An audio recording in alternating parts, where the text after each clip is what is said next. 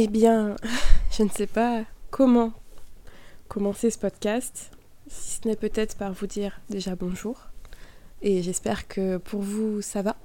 Je reviens en podcast, mais également en version podcast sur YouTube, puisqu'il m'est beaucoup plus simple de vous parler seulement et pas spécialement de me voir, pour aborder quelque chose qui n'est pas des plus simples. Quelque chose que maintenant je suis capable d'aborder avec vous, euh, mais aussi pour lequel je ressens le besoin de l'aborder avec vous. Ceux qui nous suivent sur Insta l'ont appris très rapidement. Mais il y a un mois de ça, au moment où j'enregistre ce podcast, ça fait un mois hier, que j'ai dû dire au revoir à gamin. Et aujourd'hui, comme vous avez énormément de questions, eh ben, je vais faire ce petit retour. Puisque quand j'ai appelé ma chaîne Carnet d'une cavalière, c'était pour partager mon carnet de bord de cavalière. Et cette étape de la vie, très difficile, la plus difficile dans la vie d'un cavalier, eh ben, elle en fait partie. Et je me dis que dans tout ça, vous vous êtes aussi attaché à notre couple et que pour lui, je lui dois vraiment bien ça. Mais également pour toutes les personnes qui m'ont contacté, qui m'ont dit qu'eux aussi venaient de perdre leur cheval, ou là, dans les semaines qu'on suivit aussi, bah, peut-être vous dire que voilà, vous n'êtes pas tout seul. Si vous entendez des bruits récurrents, c'est parce que ce podcast, euh, j'ai besoin de le faire auprès des deux garçons. Donc j'ai qui est juste à côté de moi en train de manger. Et, forcément, il fait un petit peu de bruit. Euh, il y a un peu de bruit de mastication et de temps en temps, il y a la gamelle qui, voilà, comme là, qui tape dans la paroi. Donc ne vous inquiétez pas, ne sursautez pas, j'espère que vous n'allez pas avoir peur. Je suis Julie, alias Carnet d'une cavalière sur les réseaux et installez-vous confortablement pour ce nouvel épisode que je n'aurais pas voulu faire d'Entre Cavalières.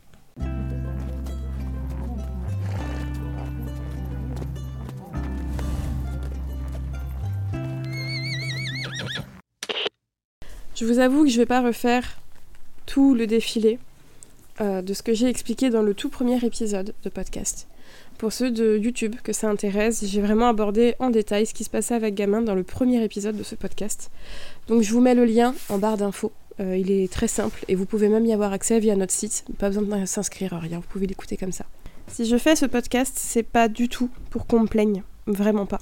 Parce que vous avez été adorables et j'ai reçu vraiment des milliers et des milliers de messages sur Insta. Je voulais déjà vous remercier. Ça m'a vraiment, mais vraiment fait un énorme, d'énormes émotions et un énorme soutien.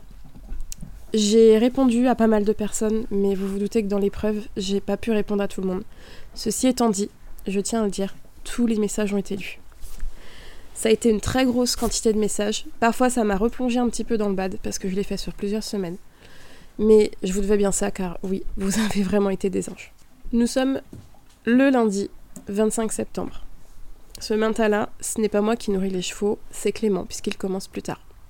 Moi, je m'occupe de Maë, et à 7 heures, je prends la route pour l'emmener chez ma maman, et ensuite moi aller au boulot. Je sais pas pourquoi, mais ce matin-là, je me réveille et je me sens pas bien. Et je ne sais pas si c'est une coïncidence, mais je me sens pas bien. Je me sens fatiguée, euh, j'ai quelques vertiges, j'ai extrêmement mal au ventre. Je me dis que c'est probablement un truc saisonnier qui traîne, puisque bah on a repris l'école depuis trois semaines et que j'ai quelques enfants qui sont malades dans ma classe. Donc bon, je prends un cachet et je prends la route. Cinq minutes avant d'arriver chez ma maman, un peu avant 8 heures. Clément m'appelle.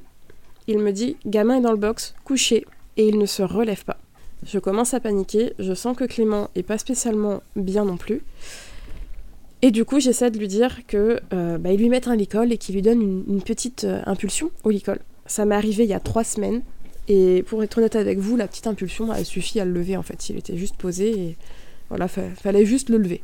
Clément essaye, j'essaye de, moi pendant ce temps-là, sortir Maï de la voiture, de rentrer chez ma maman. Et Clément est un petit peu désemparé puisque ça se passe pas bien du tout. Je finis par donner Maï à ma maman et à dire mets-moi en visio pour, pour voir ce qui se passe à Clément. Et je vois que effectivement le cheval va pas se relever tout de suite et pas tout seul et pas si je suis pas là. Donc ni une ni deux, j'appelle ma directrice. Je serai pas là aujourd'hui et je fais demi-tour et je rentre à la maison en laissant par contre Maë à ma maman, histoire d'avoir bah, un petit loulou bien à l'abri et l'esprit un peu plus léger. J'arrive à la maison et je me rends compte qu'effectivement, il va pas se relever. C'est compliqué, c'est dur. Il essaye, il essaye vraiment. Il a la volonté, les oreilles en avant. Il essaye de manger, il a faim. On le voit, il a envie de se relever, mais pour moi, pas pour lui. Il essaye vraiment de me faire plaisir et à chaque fois, il n'arrive pas. Ses postérieurs suivent pas et il n'arrive pas, il retombe. Désespérément. Il finira par faire quasiment tout le tour du box sur la parcelle où il y a du lin. Donc vous imaginez bien qu'au bout d'un quart d'heure, j'appelle la veto et je laisse un message en activant le bip d'urgence. La veto me rappelle et elle me dit qu'elle va arriver, mais elle a plus d'une heure de route. Donc je dis à Clément de partir au boulot, puisque lui n'était pas en retard pour le coup, euh, d'y aller, et que moi j'allais gérer comme je pouvais. Ça a été les amis l'heure et demie, parce que ça a mis une bonne heure et demie, la plus longue, euh, vraiment la plus longue que j'ai vécue. J'ai essayé plusieurs fois de lui donner l'impulsion, et vraiment plusieurs fois il l'a fait pour moi, il essayait. J'ai fini par abandonner, et j'ai lui dit de, de, de se poser, de se reposer, de d'essayer de reprendre ses forces. Mais à chaque fois, un postérieur ne suivait pas. Dans les roulades, pour essayer de se relever, il se blesse un peu, au jarret, à la tête, au genou. Donc je décide de m'occuper de lui, de le brosser, de lui soigner ses blessures. Il était dans une couverture qu'on avait enlevée entre temps. Donc là, je me dis qu'il fait quand même particulièrement froid ce matin-là. Il n'est pas épais du tout. Donc je décide de lui remettre une couverture coton par-dessus lui pour lui tenir chaud. Je lui donne une banane, une pomme. J'essaie de le stimuler mais c'est vraiment trop compliqué. Et à un moment donné, il finira même par se coincer le long du mur et toute seule et désespérée. Je peux vous dire que l'adrénaline m'a vraiment aidée, mais je l'ai tiré du mur. La veto arrive, on essaye avec la veto, on y met des longes aux, aux postérieurs, aux antérieurs, on le retourne, on essaie vraiment plein de choses. Mais ça va pas du tout. Et durant l'heure et demie, j'ai vu gamin se dégrader. J'ai vu un cheval qui n'avait plus envie de se battre, un cheval qui était fatigué. Il essayait de se battre pour moi, mais pas pour lui. Il était vraiment pas bien. La respiration, elle était pas bien. Je voyais les battements de cœur qui n'allaient pas spécialement bien.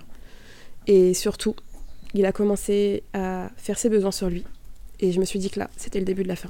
La veto l'ausculte, elle est plusieurs fois, elle est très pessimiste. Et là, elle me fait part d'un truc qui me révolte intérieurement. Elle me demande si des syndromes cardiaques sont conduits chez gamin. Et je lui évoque que il a fait une crise en mai, donc la fameuse crise en mai je vous parle dans le premier épisode, que le veto de cette même clinique qui est venu le matin en a parlé, m'a dit qu'il y avait un souffle au cœur, de l'arythmie et probablement une pathologie cardiaque, que Gamin devait être mis à la retraite et que malheureusement le cardio chez le cheval s'est très peu développé.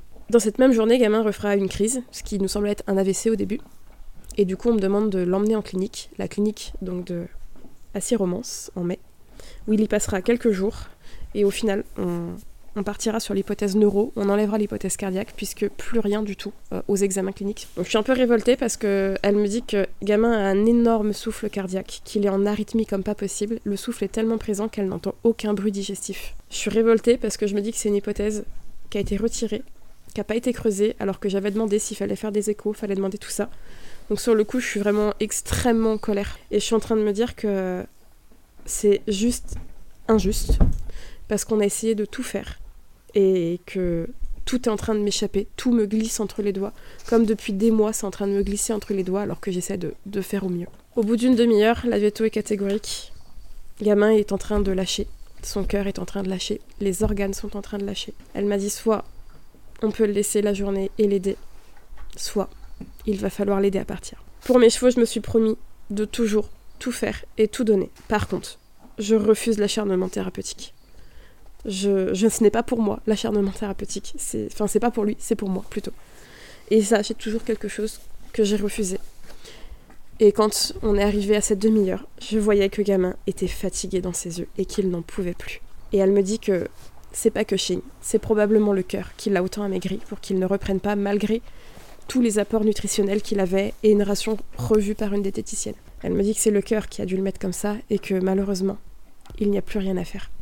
Donc les amis, j'ai pris la décision la plus dure de toute ma vie de cavalière. La décision que je ne souhaite à personne. La décision de le laisser partir. Et au moment où je vous filme, forcément les... Enfin, je vous filme, l'habitude de YouTube, mais où j'enregistre, forcément les larmes me remontent, puisque je suis assise à à peine un mètre de là où j'ai pris la décision. J'y ai parlé longtemps, très longtemps. Et je lui ai dit que c'était plus la peine de se battre. Qu'il avait été un cheval incroyable. Je peux vous dire qu'il en a prouvé des choses et qu'il a donné tort à plein de personnes. Et je sais que certains me disent, mais c'est pas sympa pour les autres. Mais Gamin était le cheval de ma vie. J'en ai fait des choses avec ce cheval. Qu'est-ce qui m'en a appris des choses? Enzo, c'est mon premier cheval. Et je peux vous dire que ça fera tout aussi mal le jour où il devra partir. Mais Gamin, c'était le cheval de ma vie. Je sais que, bah voilà, on en a qu'un dans sa vie. Et, et le mien, je l'ai perdu. Et on l'a laissé partir.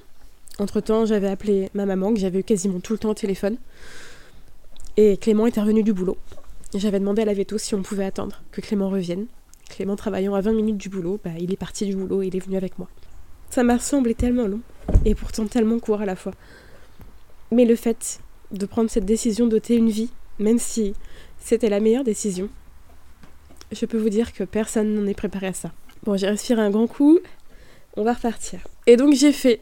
Et je suis restée les genoux, plantée dans le lin, soutenant sa tête pendant au moins une demi-heure, trois quarts d'heure. On avait raccompagné la veto, et je me suis dit qu'il fallait quand même que je pense à mon petit loulou, qui était chez sa mamie, et que je m'organise aussi pour euh, la suite des événements. Parce qu'il était hors de question pour moi qu'il parte à l'écarisseur. Je me le suis toujours euh, promis. Hein, l'écarisseur, c'est vraiment quelque chose qui me révolte. Donc on a pris la décision de passer par Orsia. Donc Orsia, pour ceux qui ne connaissent pas, c'est un service de crémation pour les chevaux. Mais ça a un certain coût et je remercie ma maman d'avoir été là puisqu'elle a pu nous avancer l'argent et euh, elle souhaite aussi en prendre une partie à sa charge. Parce que vous vous doutez bien que entre bah, tous les derniers frais veto sur les derniers mois, euh, tous les aménagements qui ont été faits pour gamin, les derniers frais veto de cette dernière journée, et je vous avoue que je n'ai même pas encore payé la facture tellement il m'est difficile de payer la facture qui pour moi l'a tué, mais également les frais d'Orsia qui sont très chers puisqu'on est à plus de 2000 euros rien que les frais d'Orsia. Et eh ben, il a fallu réfléchir à tout ça, s'organiser, savoir comment il fallait faire, et si surtout il pouvait venir prendre gamin assez rapidement, puisque la journée il faisait chaud. Donc je remercie Orsia qui ont été très rapides, puisqu'ils sont venus le lendemain matin. Et ça a été un deuxième déchirement pour moi. J'ai guidé la personne euh, qui est venue, donc ils viennent avec un, vent qui est fait pour, euh, pour prendre le corps du cheval. Je l'ai guidé pour qu'il soit au plus près. Et après, j'ai refusé d'être présente euh, pour l'enlèvement. C'est ma maman qui y a été. Ça a été tellement, tellement, tellement compliqué. Le deuxième déchirement, fuck. Euh, vraiment. Et quelques semaines après, on a reçu ses cendres à la maison, et de nouveau, ça a été un gros déchirement pour moi. J'ai passé ma soirée à pleurer d'ailleurs. Donc voilà, mon Mimi a rejoint le paradis des poneys, et je pense qu'il ne souffre plus. Et ça, c'est déjà une très belle chose, même s'il il est plus avec nous. Je sais qu'il y a beaucoup de questions autour de tout ça.